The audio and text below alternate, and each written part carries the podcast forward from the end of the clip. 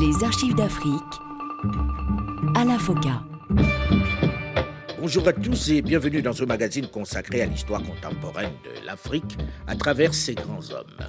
Nul n'a le droit d'effacer une page de l'histoire d'un peuple, car un peuple sans histoire est un monde sans âme.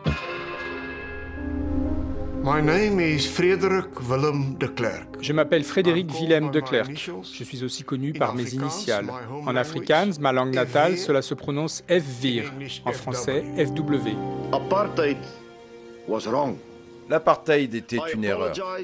En tant que dirigeant du Parti national, je présente mes excuses aux millions de Sud-Africains qui ont subi les bouleversements déchirants des expulsions forcées de leur maison, de leur entreprise et de leurs terres.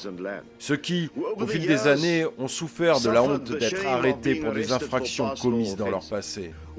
À ceux qui, pendant des décennies, voire même des siècles, ont subi les indignités et l'humiliation de la discrimination raciale, qui pendant longtemps ont été empêchés d'exercer pleinement leurs droits démocratiques dans leur pays natal, qui n'ont pas pu réaliser leur plein potentiel en raison des restrictions d'accès à l'emploi, et à ceux qui, de toute autre manière, ont souffert en raison des lois et de la politique discriminatoire. En cette année 1993, au moment où le président Frédéric Willem de Klerk présente ainsi ses excuses au peuple brimé, malmené par le régime d'apartheid pendant des décennies, on entre dans une période de campagne électorale pour la présidentielle. Il est lui-même candidat.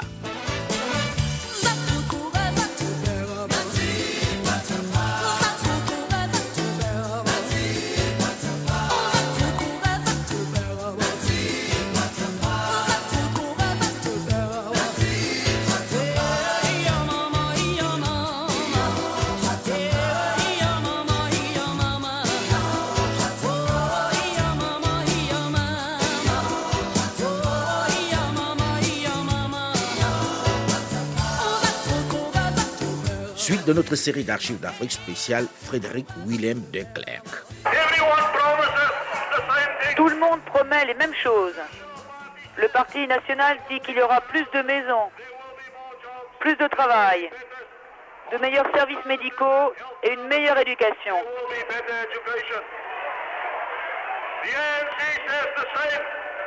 L'ANC dit la même chose. Mais la question est la suivante. Qui est capable de tenir ses promesses Cette fois-ci, la bataille électorale est vraiment lancée. On ne se fait plus de cadeaux. Fini les gentils échanges de la période des négociations.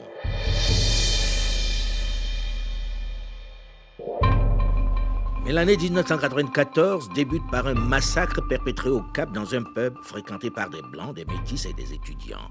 Le climat est des plus tendus, avec des meurtres, des assassinats, des attaques dans tout le pays. Il faut empêcher à tout prix la tenue du scrutin. Nelson Mandela n'envisage pas de report.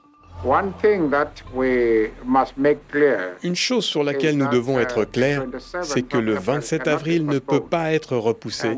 Et deuxièmement, l'intégrité de notre pays ne peut pas être violée. Chief Mangozutu Buthelezi, le chef de l'Inkatha Freedom Party. Les propositions de l'ANC qui devaient être appliquées par le gouvernement d'unité nationale après les élections ont été jugées inacceptables par le roi et sa délégation. Le chef Zulu Buthelezi continue malgré les différentes médiations, dont celle de Henry Kissinger et de Lord Carrington, les chefs de la diplomatie américaine et anglaise, de boycotter le scrutin. Il faudra finalement le talent de l'universitaire kenyan Washington Okumu pour qu'il accepte de rencontrer Nelson Mandela et engage l'Inkatha dans la course électorale. Even though it's so late in the day. This agreement is a leap forward. Cet accord est un bond en avant pour le pays et la réconciliation. Reconciliation, nation building, La construction de la nation et le processus électoral qui en découle. Les jours précédant le vote, l'AWB, qui est de plus en plus esselée, va organiser à Johannesburg et dans ses environs des attentats qui vont faire une vingtaine de morts. Mais le scrutin est désormais proche et rien ne peut empêcher sa tenue. Ahmed Katrada, membre exécutif de l'ANC. Mandela nous a dit, nous allons mener à bien ces élections quoi qu'il arrive, parce que l'avenir du pays dépend de la possibilité de chacun de voter. C'est tout à l'honneur de l'Inkatha et de M. Boutelesi d'avoir décidé au dernier moment de participer aux élections. Le jour du scrutin, on a pu voir que tous ceux qui avaient prédit un bain de sang avaient tort. Je crois qu'après quatre ans de négociations, après toute cette souffrance et toute cette violence, les Sud-Africains n'avaient qu'une idée en tête. Ils voulaient la paix.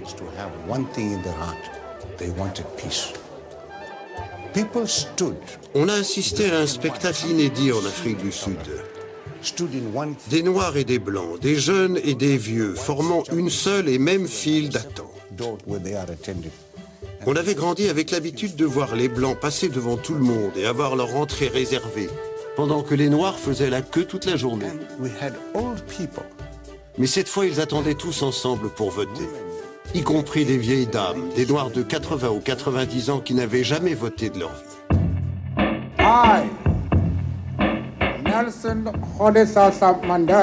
Moi, Nelson Mandela, jure d'être fidèle à la République d'Afrique du Sud.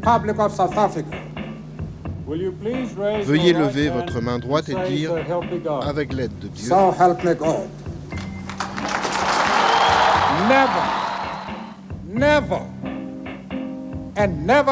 Jamais, jamais, et jamais plus cette belle terre ne fera à nouveau l'expérience de l'oppression des uns par les autres. Nelson Mandela devient ce 10 mai 1994 le premier président noir d'une Afrique du Sud unifiée, avec deux vice-présidents, Thabo Mbeki et Frédéric Willem de Klerk. Après des centaines d'années, nous allons enfin avoir un gouvernement qui représente tous les Sud-Africains. Après des centaines d'années, tous les Sud-Africains sont aujourd'hui libres. L'Afrique du Sud arc-en-ciel est née. Et le monde entier salue cet extraordinaire moment dont personne, mais vraiment personne, ne pouvait rêver il y a seulement quatre ans. Même le nouveau drapeau et le nouvel hymne national procèdent de cet extraordinaire mélange.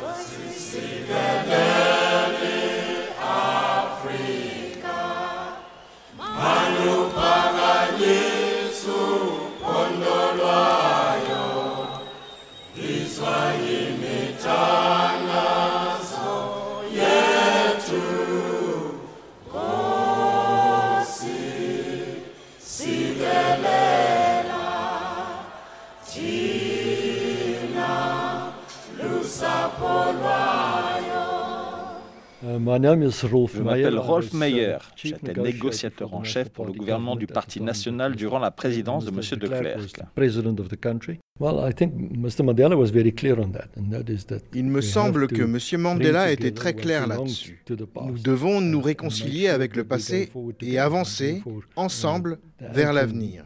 C'est pour ça que notre hymne est en quatre langues qui représentent l'ensemble de la nation au sens large. Ce n'était pas une décision difficile. Et il en est de même pour le drapeau. Il comporte six couleurs, ce qui est beaucoup pour un drapeau, mais il représente lui aussi notre héritage, ceux qui ont toujours été là, les Africains indigènes et ceux qui sont venus d'Europe. Si officiellement la communauté internationale se réjouit de ce changement, de cette révolution en Afrique du Sud, en interne, au sein du gouvernement, rien n'est vraiment facile. Il faut apprendre à gouverner ensemble. Nous avions un gouvernement de coalition. C'était la transition d'un régime d'apartheid durant lequel une minorité blanche dirigeait le pays vers une démocratie. Ce gouvernement comprenait le précédent parti de gouvernement, le Parti national, et le Parti Inkatha de la liberté mené par le chef Boutelesi. C'était donc un gouvernement de coalition qui était nécessaire. Et de fait, Mandela devait gérer les différentes tendances en gardant bien en vue un seul objectif, le maintien d'un équilibre démocratique. Mais réaliser cette alchimie, cette entente avec autant de diversité et de passifs est une équation compliqué pour Mandela. Comment gérer les relations difficiles avec Frédéric de Klerk, son vice-président? Comment composer avec l'intenable Mangosuthu Buthelezi, le ministre de l'Intérieur? Lorsqu'il arrive à la présidence pour prendre ses fonctions, le personnel blanc, la sécurité et autres services, apeurés, ont choisi de se sauver. Il s'interroge de savoir où ils sont tous passés. En fait, ils ont pris la clé des champs. Mandela va les rassurer. Il va leur faire comprendre qu'il ne s'agit pas de vengeance, mais que son objectif, c'est la réconciliation. Zelda Lagrange, la célèbre et puissante secrétaire de Nelson Mandela. Um, Absolument. Uh, et particulièrement pour les gens de l'ancien régime, de l'apartheid. Les gens avaient peur parce qu'ils pensaient que, maintenant que l'ANC était au pouvoir, ils allaient vouloir se venger des injustices um, perpétuées contre eux sous l'apartheid. Um, C'était une période d'incertitude pour la population blanche et plus particulièrement afrikaners en Afrique du Sud. Et c'est là toute la grandeur de Nelson Mandela. Il a fait exactement l'inverse. Il a tendu la main à ses anciens ennemis et les a embrassés. Par la suite, je l'ai entendu dire, si vous voulez faire la paix avec votre ennemi, il faut vouloir travailler avec lui, parce qu'alors il n'est plus votre ennemi, mais votre allié. Et c'est exactement ce qu'il a fait. Si Mandela travaille à rassurer la communauté blanche, s'il propose des postes importants à certains d'entre eux dans son cabinet, dans le gouvernement, les choses ne sont pas faciles à gérer. Il faut dire que deux mois seulement après son investiture, il va connaître sa première alerte. Une vague de grève qui touche différents secteurs de l'économie sud-africaine. Il faut dire qu'elle s'impatiente. Les réformes ne vont pas aussi vite qu'elle l'espérait. Il invite les populations à la patience. Il les invite à serrer la ceinture. Malgré sa décision de baisser de 20% son salaire de président, la hausse vertigineuse des prix en même temps que la criminalité rendait les choses particulièrement difficiles. Elles vont vraiment mal. Frédéric de Klerk. Monsieur Mandela n'a jamais été un président impliqué dans les affaires courantes. Dès le départ, il ne s'est pas immiscé dans les discussions et les décisions qui étaient prises au quotidien. Il se comportait davantage en président de cérémonie, en bâtisseur d'une nation tâchant d'être un facteur d'unification. Zelda Lagrange, la secrétaire de Nelson Mandela. Au début, les deux premières années, il me semble, il s'est concentré sur la gestion du pays et la transformation du gouvernement. Redonner confiance aux gens qui l'entouraient pour qu'ils puissent, à leur tour, s'épanouir dans leurs différents domaines d'expertise. À partir de 1995, comme vous le savez, son objectif premier était la réconciliation. Au sein du gouvernement, les tensions persistent. Entre Frédéric de Klerk et Nelson Mandela, ce n'est plus vraiment le grand amour au quotidien. Rolf Meyer. Um, C'était une entente cordiale. M. Mandela, avant tout ça, parlait de M. de Klerk comme d'un homme intègre. Il avait une bonne relation professionnelle basée sur le respect. Je ne pense pas qu'ils aient jamais été très proches. Ils se respectaient et avaient de l'estime l'un pour l'autre, mais n'étaient pas proches. Afrique australe, en Afrique du Sud, tout le monde prépare déjà les municipales d'octobre prochain. Le Parti national de M. de Klerk, le vice-président, n'échappe pas à la règle. Mais à la réunion de son comité électoral de ce week-end à Stellenbosch, près du Cap, il aurait pu aussi être question de la participation du mouvement au gouvernement d'union nationale, une participation contestée par certains. M. Frédéric de Klerk a clos officiellement la question hier en précisant que le parti restait au gouvernement et qu'il n'était pas question de s'allier au parti conservateur genre Inkatha ou encore Front de la Liberté. Anne 16. La question du maintien de la participation du Parti national au gouvernement s'est-elle vraiment posée à ce comité électoral? On peut en douter tant elle est vitale pour ce parti. Néanmoins, la pression existe et c'est la première fois qu'elle apparaît aussi publiquement. il n'est pas facile de se trouver dans le même gouvernement que ses principaux opposants, déclarait Frédéric de Klerk, à la sortie de cette réunion pour justifier l'existence de ce débat. On savait déjà que le Parti national avait du mal à surmonter sa défaite politique du 27 avril dernier. Aujourd'hui, les militants trouvent, plus encore qu'hier, que leurs dirigeants passent un peu trop volontiers sous les fourches codines de l'ANC. C'est du moins ce qu'ils ont exprimé au cours de cette réunion, certains envisageant même de sortir de la coalition gouvernementale. Une position extrême que ne peuvent accepter les milieux d'affaires qui soutiennent activement l'action de Frédéric de Klerk et de son parti au sein du gouvernement. Une garantie pour eux de la sauvegarde de leurs intérêts. Un soutien décisif pour l'ancien président sud-africain qui justifie ainsi une bonne partie de son poids politique. Anne Dissès, Johannesburg, RFI. En réalité, les différentes composantes du gouvernement ne parviennent plus à s'entendre. Il faut absolument trouver un nouveau compromis, puisque désormais, avec l'approche des élections législatives, certains espèrent l'explosion de cet ensemble hétéroclite. Il faut se parler Absolument. RFI 19h35 minutes à Paris. En Afrique du Sud, le président Mandela a reçu aujourd'hui son vice-président Frédéric de Klerk ainsi que le chef Zulu Boutelesi. L'objectif de la rencontre était de tenter de mettre fin au boycott par l'Inkata des travaux du Parlement. Après trois heures de discussion, les trois hommes n'ont pas trouvé de solution à cette crise. À Johannesburg, Laurence Mazur. Le climat climat d'incertitude créé par M. Boutelesi, sa demande d'une médiation internationale pour résoudre certains aspects que lui seul juge problématiques dans la constitution intérimaire, ainsi que des discussions qui ne résolvent pas grand-chose, créent un sentiment de déjà-vu. Comme à plusieurs reprises l'année dernière, les trois leaders ont annoncé qu'ils devaient maintenant consulter leurs partis respectifs après des discussions qualifiées de constructives. Mais auparavant, dans un climat tendu, ANC comme Inkatha ont émis des remarques très dures l'un vis-à-vis de l'autre. Ainsi, vendredi matin, au Parlement du Cap, c'est en Zoulou que Nelson Mandela a choisi de lancer un appel aux supporters de l'Inkatha, leur demandant de forcer leurs représentants à reprendre leurs travaux à l'Assemblée. Il ne faut pas que vous laissiez vos leaders s'enfuir comme des lâches. Peu après, durant la rencontre entre les trois hommes, le bureau de l'Inkatha au Cap rendait public un communiqué de M. Boutelesi accusant Nelson Mandela de vouloir gagner des points à tout prix contre lui. 30 juin 1996. La constitution définitive est promulguée. Le président Frédéric de Klerk et son parti quittent le gouvernement d'unité nationale. Well, President Mandela was never a hands-on president. Le président Mandela n'a jamais été un président qui gère tous les dossiers lui-même. Et il n'a jamais essayé de l'être, il le dit lui-même. Mais dès son élection, il a laissé la gestion du gouvernement et la gestion des membres du gouvernement à Thabo Mbeki et moi. Et aujourd'hui, c'est Thabo Mbeki qui s'occupe de tout. Le président n'intervient que de temps en temps sur des questions spécifiques dans lesquelles il a un intérêt précis. Mais la gestion quotidienne, il la laisse au vice-président. Ce qui aboutit plus ou moins à un système similaire au système français, même si ce n'est pas écrit comme ça dans la Constitution où le président est un président exécutif, mais il n'est pas directement impliqué dans les actions du gouvernement qui sont déléguées au Premier ministre. C'est la situation qui s'est imposée d'elle-même. Nelson Mandela est un homme avec qui on peut s'entendre facilement, et nous avons toujours eu une très bonne relation de travail. Mais il peut aussi être très difficile. nous avons eu des clashs, de sérieux clashs.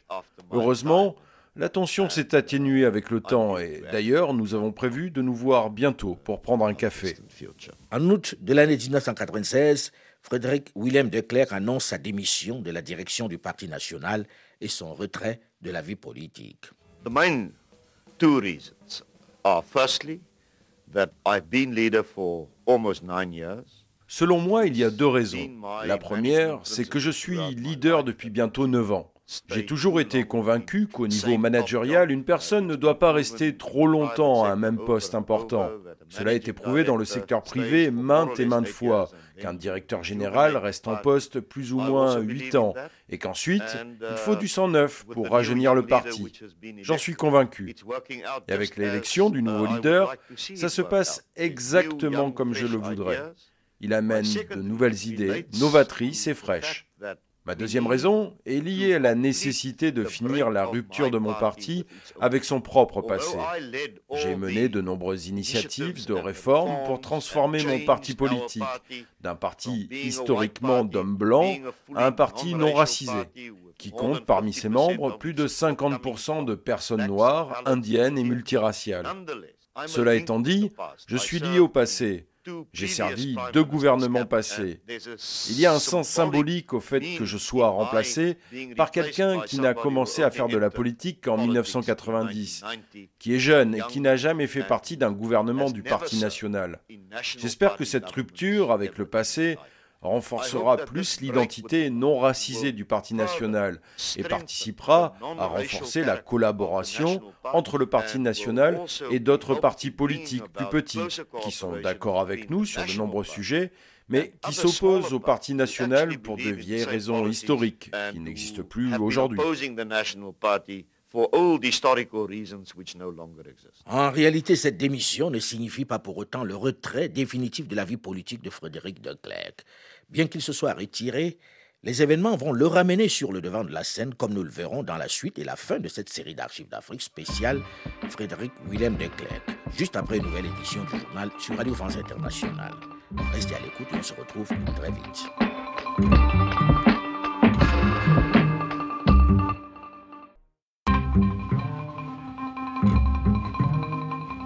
Les archives d'Afrique à la FOCA. Bonjour et bienvenue à tous ceux qui nous rejoignent seulement maintenant dans la seconde partie de ce magazine consacré à l'histoire contemporaine de l'Afrique à travers ses grands hommes. Nul n'a le droit d'effacer une page de l'histoire d'un peuple, car un peuple sans histoire est un monde sans âme.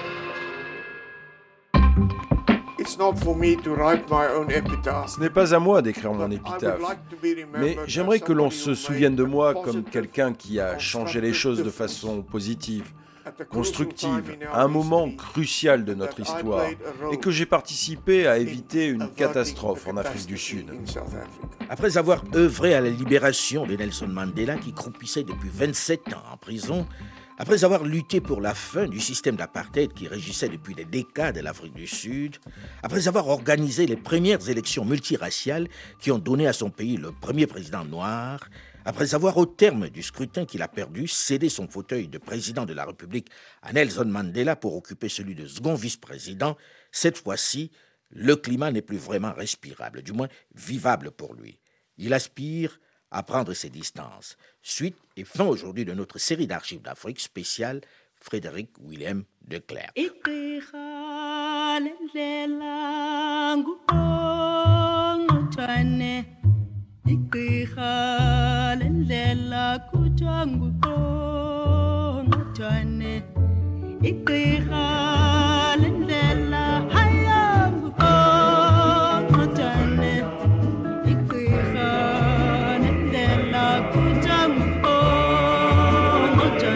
En cette année 1996, depuis quelques mois déjà, le climat au sein du gouvernement n'est plus vraiment serein, paisible. Frédéric Declerc, qui occupe depuis deux ans le poste de vice-président de Nelson Mandela pour accompagner la naissance de la jeune démocratie, reproche à la Constitution, la nouvelle, de ne plus garantir aux Blancs de pouvoir continuer à partager le pouvoir. C'est pourquoi en août 1996, il choisit de démissionner. Il met fin à la participation du Parti national aux fonctions gouvernementales et considère en effet que les intérêts de la minorité blanche ne sont plus assurés. Au sein de son parti aussi, Frédéric de Clercq est bousculé. Je dis souvent aux gens qui m'accusent d'avoir détruit le pays, de les avoir vendus, d'ailleurs, ces gens qui font partie du tiers qui a voté non au référendum, je leur dis qu'il ne faut pas comparer ce qui n'est pas comparable. Comparer leurs souvenirs de ce qui fonctionnait dans l'ancienne Afrique du Sud avec les problèmes que nous vivons dans cette nouvelle Afrique du Sud que nous avons construit, c'est une fausse comparaison. La vraie comparaison devrait être à quoi aurait ressemblé l'Afrique du Sud si nous n'avions pas fait ce que nous avons fait? Et je suis convaincu que nous aurions été totalement isolés par le monde entier et qu'une écrasante majorité des habitants d'Afrique du Sud aurait été favorable à renverser un gouvernement minoritaire qui se définissait sur la base de la race ou de la couleur. Frédéric Declerc démissionne de la présidence du National Party le 9 septembre 1997. Il a à ce moment-là 62 ans. Il quitte la vie politique et regrette l'effondrement de son parti aux élections générales suivantes. Quand j'ai démissionné, j'ai annoncé que dans les six à huit premiers mois qui suivraient, je consacrerais beaucoup de temps à l'écriture d'une autobiographie. J'avais déjà un programme très chargé de conférences internationales, mais aussi localement. J'avais prévu de voyager à travers le monde, mais aussi de passer du temps ici, en Afrique du Sud que j'espérais promouvoir internationalement. Je voulais porter la parole de l'Afrique du Sud, dire ce dont nous avons besoin pour gagner la guerre contre la pauvreté. Nous devons renforcer notre estime de nous-mêmes, renforcer l'image que nous avons de nous-mêmes, et en partageant mon analyse honnête de ce qui se passe ici, en partageant la confiance que j'ai dans l'avenir de ce pays. J'espère pouvoir contribuer à projeter la bonne image des Sud-Africains à celles et ceux qui prendront des décisions concernant mon pays. En interne, j'espère que je trouverai les voies et les moyens pour nous aider à régler certains des grands problèmes auxquels nous sommes confrontés. Ainsi, bien que je sois absolument retiré de la vie politique active du parti, je continuerai, sans regarder par-dessus l'épaule de mon successeur, à m'impliquer de manière constructive dans les affaires de notre pays, afin de l'aider à devenir un grand pays.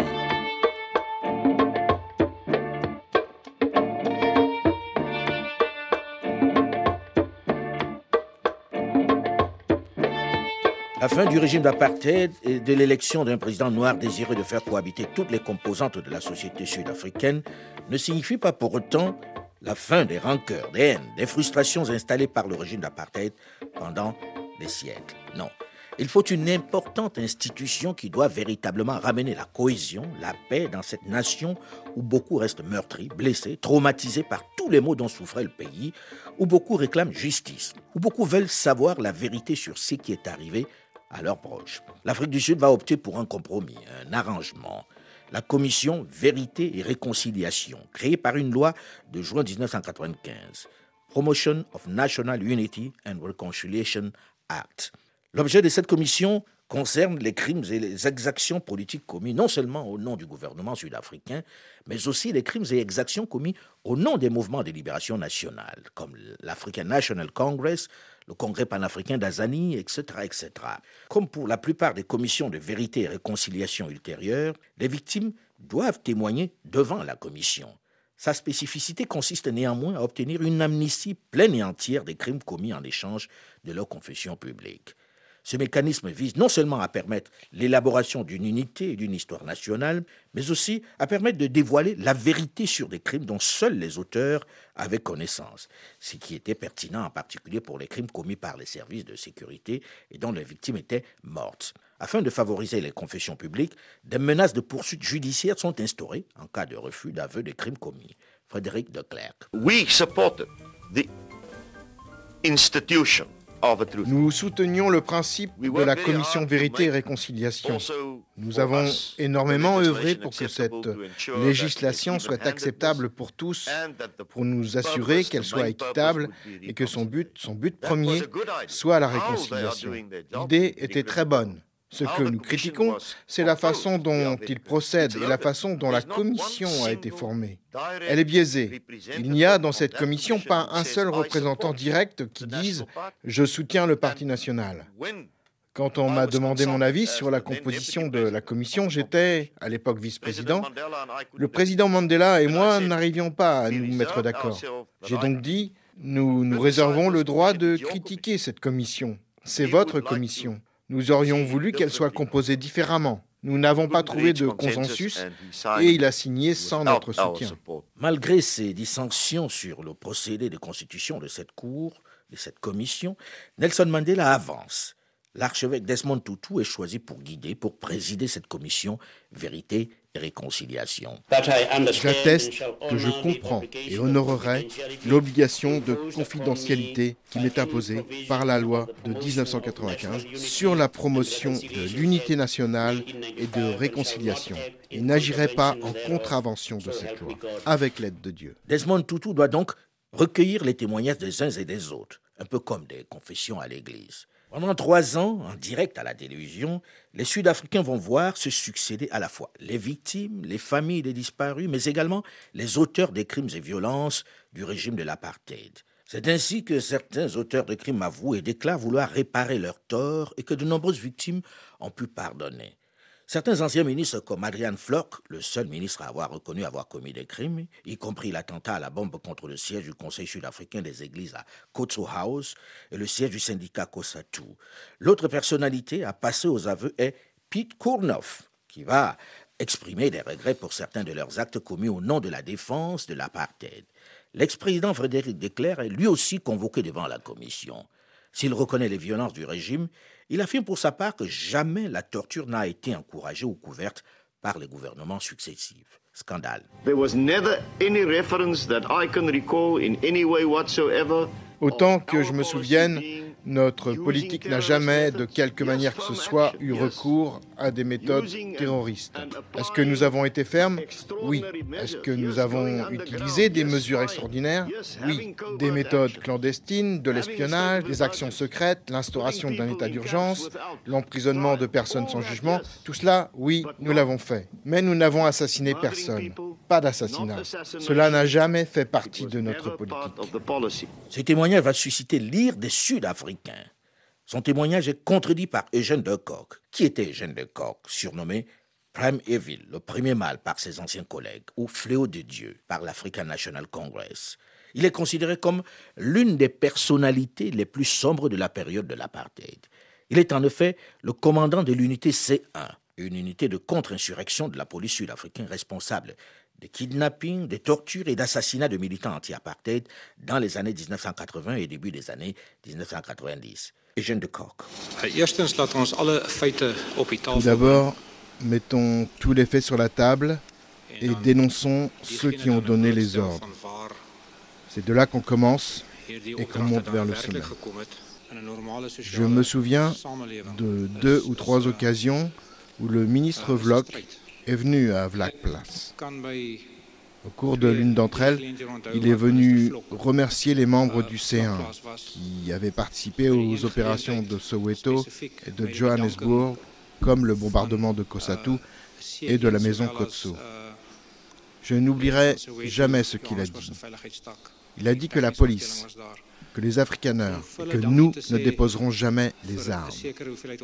je me souviens d'un homme qui disait la même chose en Allemagne dans les années 40. Aucun membre du Parti national, y compris l'ancien président qui s'est enfui, n'aurait jamais pu imaginer un jour diriger le pays avec euh, le soutien de la majorité. Jamais. Ils étaient maintenus au pouvoir par la police, l'armée et les services de renseignement. Il ne devrait y avoir aucun doute à ce sujet. En sortant de sa comparution devant la commission Vérité et Réconciliation, Frédéric de Clerc va donner une conférence de presse où il essaie de s'expliquer. Becky Mlangeni a été tué par cette unité récemment. Vous n'avez pourtant pas dissous cette unité. Je n'étais à aucun moment au courant d'une quelconque unité réalisant des assassinats. Le journal des investigations sud-africain Dupré. Je l'ai regardé droit dans les yeux et je lui ai dit, Monsieur le Président, Comment pouvez-vous dire que vous ne le saviez pas? Je vous l'avais dit. Nous vous avons donné les informations. Cette réponse ravive la polémique. Dupré va aller le voir chez lui pour lui présenter des preuves. Vos critiques disent qu'on vous avait présenté des preuves de l'existence d'escadrons de la mort et d'assassinats commandités. Vous avez nié toute connaissance de ces faits. Toute accusation selon laquelle je niais des éléments dont j'avais en réalité connaissance sont de fausses accusations. Je n'ai jamais nié savoir que des mesures avaient été prises contre les insurrections. Je n'ai jamais nié avoir pris part à la décision d'agir avec force contre ces insurrections. Je n'ai jamais nié avoir pris part à la décision d'emprisonner des personnes sans procès. Tout cela a été commis. Des missions transfrontalières de nature militaire ont été menées dans la limite des règles de la guerre. Ce que j'ai nié savoir, c'est qu'il existait une politique autorisant des assassinats. Je n'ai jamais pris part à cette politique. Je n'ai jamais pris part à cette décision de tuer, de violer, d'abattre de sang-froid en bafouant les règles de la guerre. Je n'y ai jamais pris part. J'ai toujours nié en avoir connaissance. Et ils voulaient que j'admette le contraire. And that is the knowledge that I denied and which they wanted me to admit.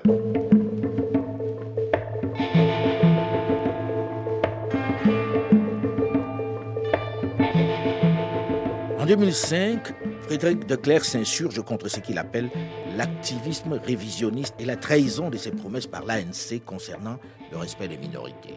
Pour lui, la procédure visant à débaptiser Pretoria pour l'appeler Nchane, sans consultation préalable des habitants de la ville, est un abus de majorité, d'autant plus que ses habitants, majoritairement blancs, y sont hostiles. En mars 2006, à l'occasion de ses 70 ans, Nelson Mandela lui rend hommage pour avoir évité un bain de sang à l'Afrique du Sud en acceptant la négociation et le principe d'une Afrique du Sud multiraciale.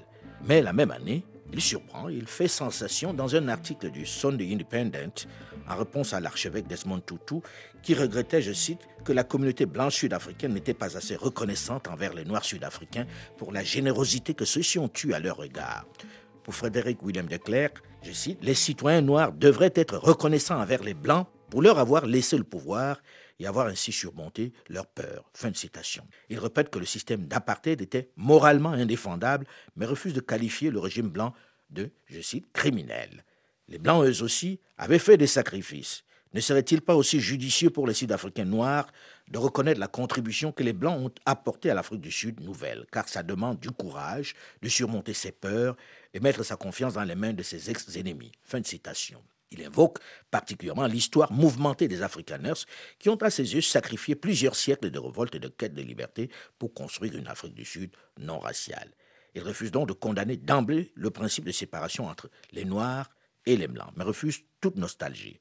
regrettant les injustices et les atteintes envers les droits de l'homme commises durant l'apartheid, tout en revendiquant la paternité de son abolition au nom du Parti national. Pour Frédéric William de Klerk, les habitants de ces Bantoustans ou Homeland n'étaient pas privés du droit de vote au sein de leur propre État. Il soutient qu'ils étaient justifiés du point de vue historique et compare le montant des sommes dépensées en Afrique par le monde développé pour lutter contre la pauvreté avec celles dépensées dans ces Bantoustans par les anciens gouvernements blancs. Propos qui, évidemment, provoquent de nombreuses polémiques et des réactions indignées en Afrique du Sud. De toute ma carrière de président, je n'ai vraiment aucun regret. Ce que j'ai fait a permis d'éviter une catastrophe en Afrique du Sud.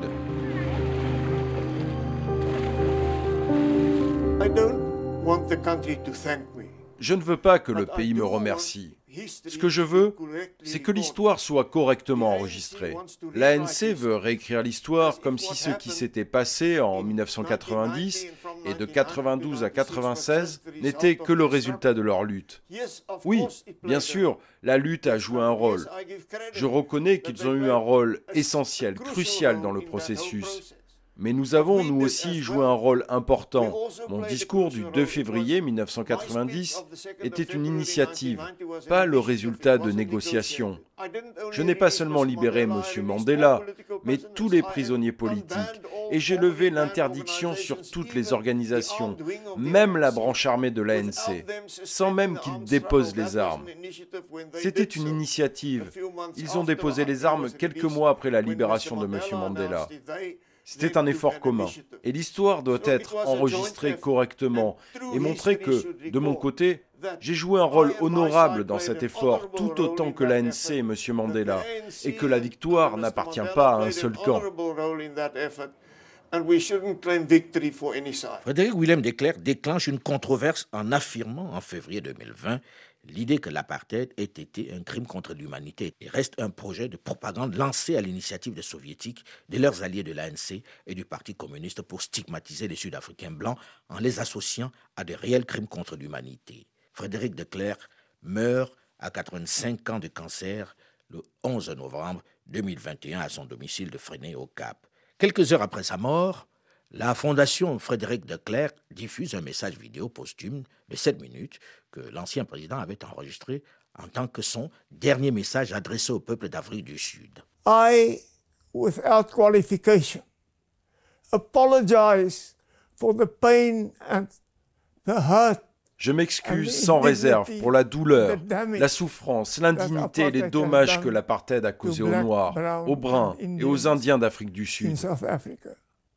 I do so not only in my capacity as the former leader of the National Party, Je le fais non seulement en ma qualité d'ancien leader du Parti national, mais aussi en tant qu'individu. Permettez-moi, dans ce dernier message, de partager avec vous le fait que depuis le début des années 80, mes opinions ont complètement changé. C'est comme si j'avais eu une conversion. Au fond de mon cœur, j'ai compris que l'apartheid était une erreur. Je me suis rendu compte que nous étions arrivés à un endroit qui était moralement injustifiable. C'est par ces excuses à titre posthume que se termine aujourd'hui notre série d'archives d'Afrique spéciale Frédéric Willem de Klerk. Vous pouvez évidemment réécouter l'intégrale de la série sur le site de RFI à la rubrique podcast ou sur le site archivesdafrique.com ou tout simplement sur votre téléphone portable en téléchargeant gratuitement l'application Archives d'Afrique sur Google Play ou sur iTunes. Delphine Michaud, Olivier Raoul et Alain Foucault, nous vous donnons quant à nous rendez-vous la semaine prochaine, même heure, même fréquence, pour aller à la découverte d'un autre personnage marquant de l'histoire contemporaine de l'Afrique. Dans un instant, une nouvelle édition du journal sur Radio France Internationale. À très vite.